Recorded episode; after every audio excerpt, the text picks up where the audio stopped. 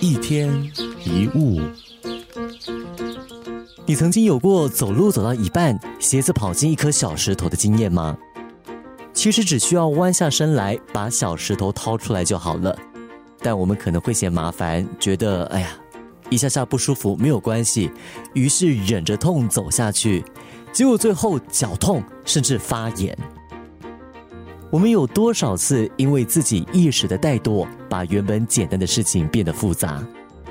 好像跟别人发生误会，不去处理或澄清，结果造成彼此心结，后来形同陌路；没有按时付款，结果最后被罚款，甚至留下不良的记录；身体不舒服，没有去就医，结果最后演变成大病；又或者是衣服弄脏懒得洗，结果放久了就怎么洗都洗不干净了。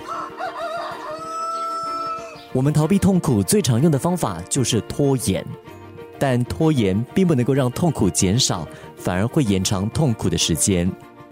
所以想一想，有哪些事是你一直以来都在拖延的？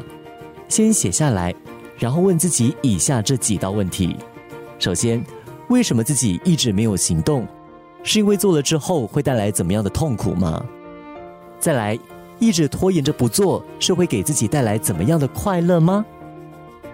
再来第三，如果现在不做或不改，将来会付出哪一些代价，又会有哪一些后果？最后再问自己，如果我行动了，又会得到哪一些快乐呢？记得，怕麻烦的结果往往是更麻烦。一天一物。